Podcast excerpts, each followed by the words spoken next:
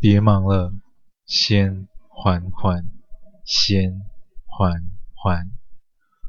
嗨，大家好，我是 Alex，今天为大家带来的是二十四节气春分。三月二十日，农历二月十八，节气春分。今日上菜，韭菜水饺。春分，吹面不寒杨柳风，古时又称之为日中日夜分，仲春之月，意指一天当中白昼与黑夜平分，各为十二个小时。此时寒冬逝去，温度回升渐快，进入草长莺飞二月天。拂堤杨柳醉春烟的春季，大地上的农民迎来了小麦拔节，油菜花香，桃红李白迎春黄。春分时节时，人体血液处于旺盛期，此时易发非感染疾病，禁忌大热大寒之物。保持寒热均衡，不宜饮用过肥腻的汤品，多食用具有养阳功效的韭菜，可增强人的脾胃之气。午夜时分，陆谦总算能放松心神地回到面馆前，结束白天的送货行程后，晚上又因为一则社会新闻。外出服务，支撑他心灵的不是法律上的公平与正义，而是血债血偿的天经地义。此时，整条街上早已暗去，唯有面馆还透着微微亮光，一道身影被光线拉得老长，原来。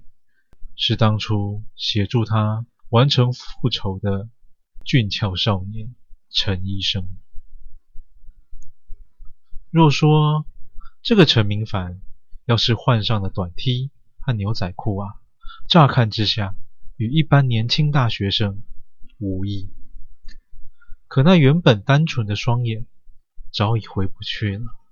这里是让他蜕变的地方，同时。也是掀起血雨腥风的起点。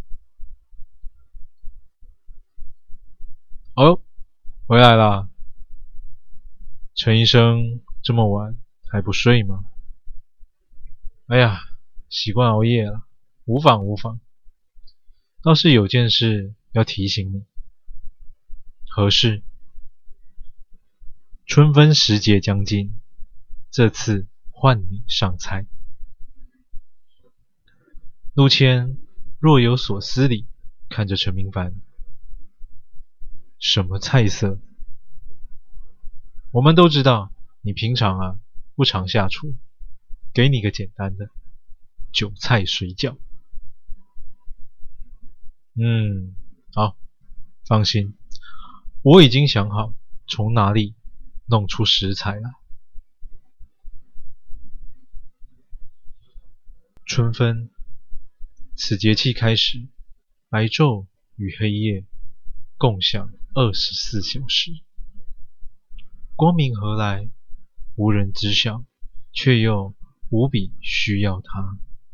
但人们往往不知，光明需要黑暗的衬托，才能更显珍贵。唯有最深沉的黑暗，才能拥有最明亮的光芒。汉谟拉比法典被认为是世界上最早的法典，其中以牙还牙，以眼还眼，更是平民心中的公平与正义。但是数千年过去了，世界上却没有任何国家的法律能诠释“公平”二字。法律终究只是自欺欺人的把戏啊！谁有钱，谁就是法律，哪怕是杀了人，也不用付出惨痛的代价。随机杀人、性侵儿童、强暴妇女等等等等，族繁不及被宰。可那些律师、法官，在当今的世道中，仅仅就因为凶手出示的一张精神诊断书，他们竟然就能有一线生机？你们说啊，这公平吗？从小到大，书上告诉我们的正义在哪里？大多数人奉公守法，结果遭遇不幸的时候，却只能忍气吞声；而杀人凶手在牢房里继续用着国民的血汗钱，衣食无虞。你们能忍吗？他不能。在他的心中，唯有流血的教训才是真正的公平。他曾经。尝试去原谅，但法律却一次又一次地抛弃了他。最后，他明白了，正义永远捏在自己的手里。这位大叔，他的生活在一般人的眼中看上去十分规律，说白了啊，就是单调。在他看似波澜不惊的外表下，还燃烧着对正义的执着。这一天是他的休假日，不用再忙着当一个送货司机。可新闻上的一则新闻，却打坏了他一大清早的悠闲宁静。新闻上，一位外国记者正报道着国内一处精神病院。可就这个精神病院有什么好报道的呢？因为啊，里头关着的全都是不可饶恕的罪犯。例如呢，因为心情不好，在路上随意杀人；因为失业想吃免费的牢饭，而一刀割断幼童的颈动脉；因为想要一时的快感。性侵自己的亲生女儿，因为不满女友想分手，就把对方先奸后杀。各位，这一些人全都靠着手底的一张精神诊断报告书，就得以免死。那名外国记者不停地用着冠冕堂皇却又不标准的中文来称赞此国法律具有多高尚的情操。还有对人权的捍卫与宽容，可这一切啊，看在陆谦的眼里，就像是回忆往事。他曾经以为法律能给他应有的公平，能让杀人凶手得到应有的制裁，但到了最后，他才明白，原来谁也靠不住，唯有自己。法律曾说啊，没有人有权利剥夺其他人的生命，所以不能有死刑。很抱歉，对他而言，审判是神的工作，而他该做的就是将那些人送到神的面前。他关上了电视，让那名记者停止在自己的眼前继续胡言乱语，换好衣物就开着小货车往郊外驶去。不一会儿，他来到一个没有名字的村落，村子口立着一根破旧的木板，上头写着“希望”，但村子里的人，他们的心中满是绝望。他们原本也过着平凡的日子，享受着一般人的幸福，但命运多舛，遭逢巨变。他们原本也以为法律能为自己伸张正义，想不到他却是将自己推入万丈深渊的凶手。他们全是受了委屈的被害者家属，但是他们心中的痛苦，岂止是委屈二字？当陆谦下车走到村口时，一名衣衫褴褛的小女孩走上前来。她的年纪只比玲玲稍长两三岁，但那双原本该是纯真无瑕的瞳孔里，已经看不见任何的光辉。陆谦弯下身子，摸了摸那孩子的头。说道：“今天是春分，想吃点什么？”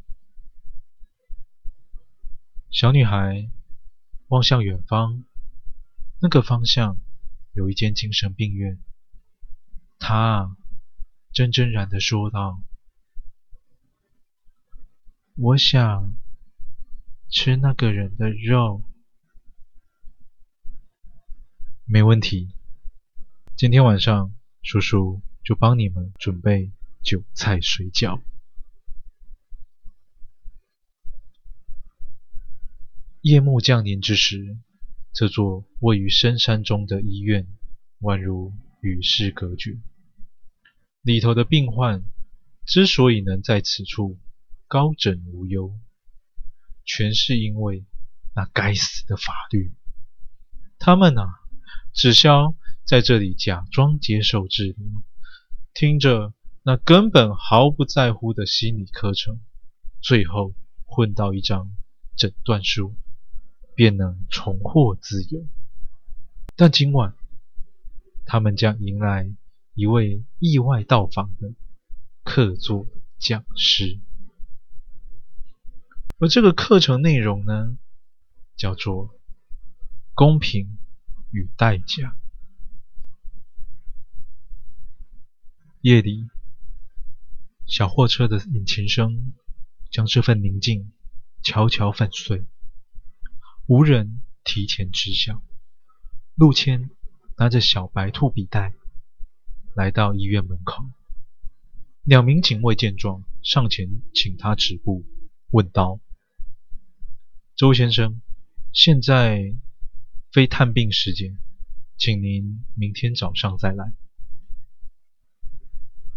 你们觉得里面的人该死吗？警卫满脸狐疑，一时间摸不着头绪。先生，您说什么？我再问一次，你们觉得里面的人该死吗？我们只负责看守医院，里面的人该不该死？警卫的话未落尽，便同时感觉到腹部袭来一阵剧烈的疼痛，随即昏倒在地。陆谦走过他们的身旁，说道：“恶人之所以能作恶的最大原因，就是人们对恶的冷漠。不知道。”院方是真的相信人性本善，还是不相信有人敢来寻仇？这间关着近百人的医院，夜晚里只有门前的两个警卫，还有那自以为安全的电子科技门锁。轻而易举破除门上密码锁后，陆谦用院内广播缓缓说道。请各位到大厅一聚，今晚有课桌讲习，预计不久后的将来，大家就能重获自由了。各位要记住了，请君入瓮，当然要用他们心中最在乎的东西。少卿，一楼的大厅里虽然漆黑一片，但万头钻动的景象已经让陆谦会心一笑。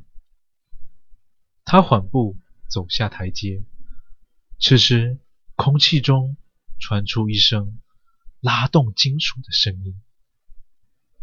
病患们并不知道那是什么声音。子弹上膛了。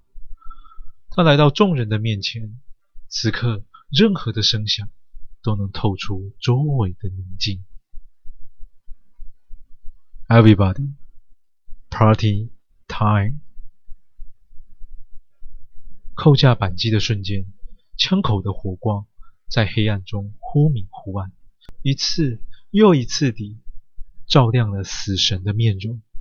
没有愉悦，没有悲伤，只有平静。因为对陆谦来说，该死之人死去是再正常不过的事了，所以啊，无需任何情绪。此时，黑暗中充斥着恐惧与绝望，这是他们生命中从未有过的体验呐。可他们却让别人有过这种体验，所以自己。也该好好的尝尝这种滋味。什么是叫天不应，叫地不灵？随着死神手中不停地替换弹夹和无声的火光交错，最后大厅成了一间巨大的停尸间，一具又一具的尸体相互堆叠。